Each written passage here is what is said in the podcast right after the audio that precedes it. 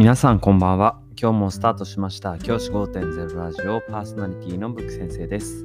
僕は現役の教師です。学校で働きながらリスナーの先生たちが読めるちょっとだけいい人生を送れるようなアイデアを発信しています。より良い授業、学級ケア、働き方、同僚保護者、児童生徒との人間関係、お金のことなど、聞かないよりは聞いた方がいい内容を毎朝6時に、お休みの日は夜に放送しています。通勤の後から10分間聞き流すだけでも役立つ内容です。一人でも多くのリスナーの先生たちと一緒に良い教師人生を送ることが目的のラジオです。今回のラジオでは日本って変わったんだなという話をちょっとしたいなと思います。今日はあの雑談夜なのでね雑談という形で聞いていただければと思います。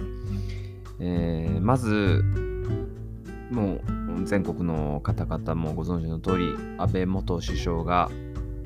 暗殺という形で銃撃されたということがありました。かなりショッキングなニュースだったかなというふうに思うんですよね。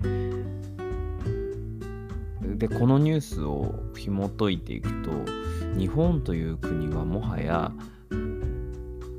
今までの平和な国という位置づけを変えなければいけない時が来てるんじゃないかなと思うんですね。今までは日本にいて考えられなかったですよね。人が銃殺される。あるいは去年なんかありましたけど電車の中でこう人が傷つけられる無差別にみたいなものっていうのは考えられなかったけれども今実際そういったことが本当にいつでもどこでも起こりうるというのが日本になってしまった。そんな日本になったんじゃないかなというふうに思っています。すごく残念なことですし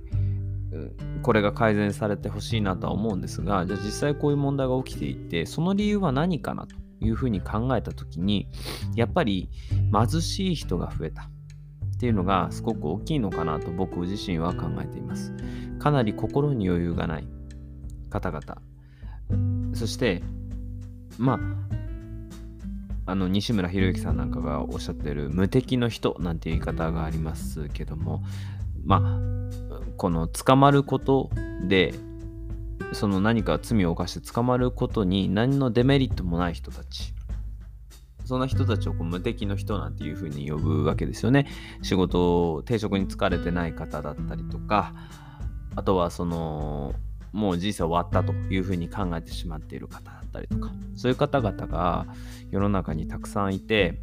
そういった方々が、まあ、たくさんいって言い方変かな世の中にいて一定数いてその人たちがこういったことを起こしてしまっているっていうの事実もあるのかなというふうに思いました、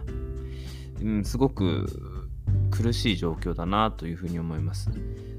こんな時だからこそ学校でどういう語りをするかなということを考えた時にやっぱり学ぶっていうことをどれだけ大事にしていけるかっていうことを伝えたいなというふうに思います。あとはどれだけ大事に思う人がいるか。これも大事なことだと思います。まず一つ目学ぶっていうことですけどこれは将来にわたってやはり学び続ける人間にならなきゃダメだよっていうのは僕は多分明日学校で言うと思います。やはりああいうふうな事件を起こしてしまう。と人っていうのは基本的に思考が偏ってしまっている。こう、えー、道が一つしかないように見えてしまいがちなんですよね。でも学ぶことでいろいろな選択肢が出てくる。例えば今までは知らなかったことを学ぶことで僕の考えは間違ってたかもしれないっていうふうに気づくことができるわけですよね。そういったことが得られるのが学びなわけだと思うんです。だから学校の5教科の勉強とかねじゃなくてそれ以外の学びっていうのも大事なんじゃないかなというふうに明日話したいななんて思ってます。あとは大切な人の存在ですね。やはり無敵な人にありがちなのが、まあ、家族と疎遠だったりとか、えー、パートナーとがいなかったりとか、そういったことがあるわけですよね。やっぱり自分にとって大事な人がいれば、それを失いたくないっていう思いが人間生まれますから、そういった思いから、そういった事件、事故、事件ですかね、を起こさなくなっていくんじゃないかなというふうに僕は思っています。僕の中では大切な人は家族じゃなくたっていいよと。僕はそういうふうに思ってそれをふうに伝えています。全員が全員家族が大事、家族のことを全員が全員大切に思えるわけじゃないよって。だけど、家族以外でもいいから自分がこの人にはこの人の期待を裏切りたくないなとかこの人と仲良くしていたいなと思う人一人でも作りなっていうことを伝えますそういう人のために自分はこういうことをしちゃいけないなって最後の最後でストッパーになるような存在がいる人といない人の差が大きいのかなというふうに僕は思っていますやっぱり世の中に出て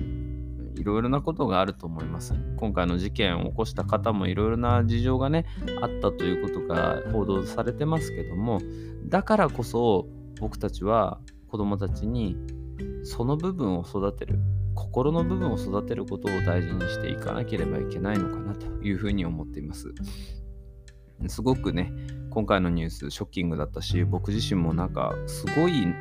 いや、こう、日本っていう国が苦しくなってるんだなって今までのような常識は通用しない国になってるんだなって